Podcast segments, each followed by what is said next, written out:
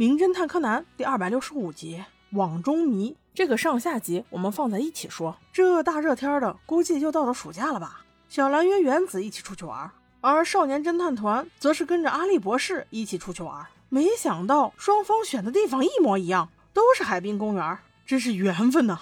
你瞧会员的表情，全写到脸上了。好不容易能没有小兰的跟柯南待一段时间，没想到又遇到了你。心中跑过一万个草泥马呀！玩水的心情荡然无存，硬生生的坐在太阳底下，把自己给晒中暑了。本来还想着柯南能过来多关心关心，哪知道是小兰姐姐第一个发现的，亲自把她公主抱了回来。哎呦，那心中的酸水简直都要吐了！大家听听她说的这段话，品一品。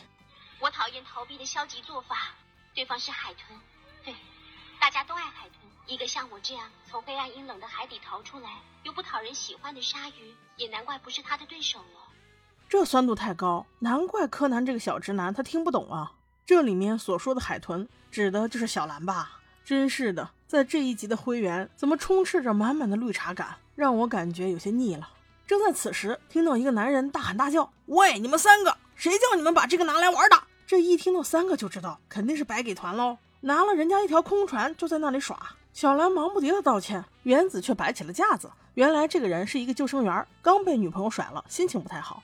另外一个救生员赶紧过来调节气氛，说道：“好了好了，没事，我们收走就行了。你干嘛发这么大脾气啊？”拉着小船正要走，没想到此时有一个穿着紫色衣服的光头男在旁边说风凉话：“哟喂，还救生员呢？我还以为你们是渔夫呢。”那位生气男正准备开骂，却被另一个人挡住了。你说的再多也没有用，今晚八点。东风楼，我们等你。说罢，便拉着生气男走了。听这话的意思是要比试比试。恰好这东风楼就是阿笠博士订的餐馆，是专门吃中国菜的。这会儿当然也会带上原子和小兰啦。眼看着七点多了，中午那俩救生员也来到了餐厅。几人打了招呼，那两个就开始诉苦，说是全都是因为那个光头。本来他们在这边捕鱼好好的，哪知被那个光头把海给圈起来了，搞人工养殖。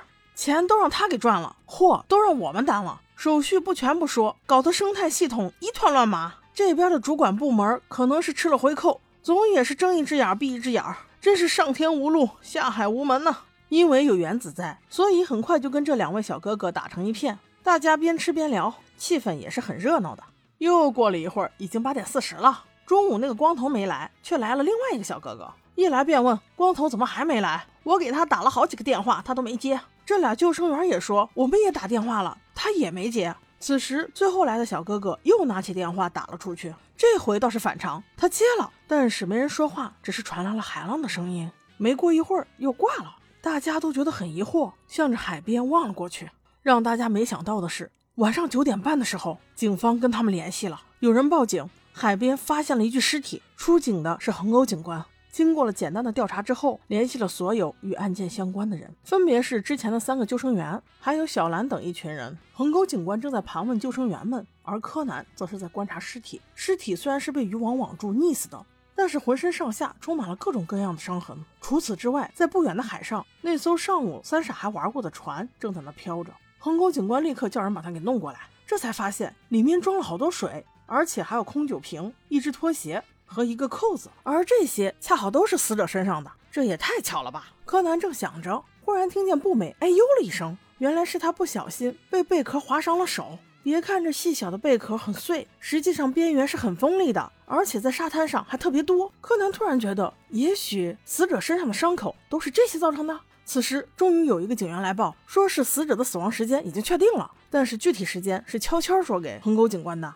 那个爱生气的救生员看到这一幕。简直都想竖起耳朵听了，叫嚷着说：“还不赶紧放我们走！”而此时，柯南已经解开了谜题，跟博士商量好，再次来了一场双簧。他先是找到一个大盆，里面装了一堆沙子，然后挖了个小洞，放了海星，让横沟警官看着，做了一个试验，在海星上面再放一个贝壳，再把海水灌进去，贝壳就浮起来了。横沟警官瞬间就明白是怎么回事，原来凶手是先把死者灌醉，然后再用渔网把他套起来。在沙滩上深深地挖了一个洞，像一个棺材一样，把死者塞了进去。之后再用那个小船灌满了海水，就像一块大石头一样。而今日正好是要涨潮，等海水慢慢涨上来的时候，死者自然就被溺死了，而上面的船则会飘走。这也可以解释为什么死者身上有很多小伤痕，那都是沙滩上的小贝壳造成的。而根据死亡时间，这三个救生员都有可能。爱生气的救生员此时又生气了，他激动地说：“怎么可能？我们七点多就到了餐厅，那个混蛋八点才死，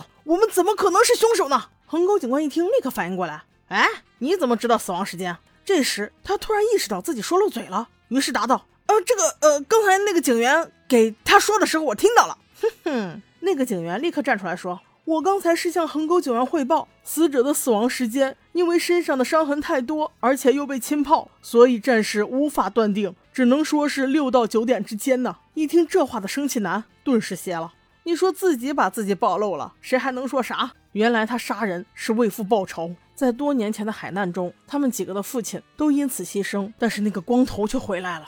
那是因为他开了艘大船，明明看到有人落海，却不相救。我实在是恨不过，我要他跟我们的父亲一样被海淹死。这个杀人理由虽然也说得过去，倒不如是为了保护生态而杀人，感觉更大气一些。如果是后者，我说不定还能同情一下你。不过还是认为，不论是什么原因，都不是你杀人的理由，即使你杀的是十恶不赦之人。好吧，我们下集见。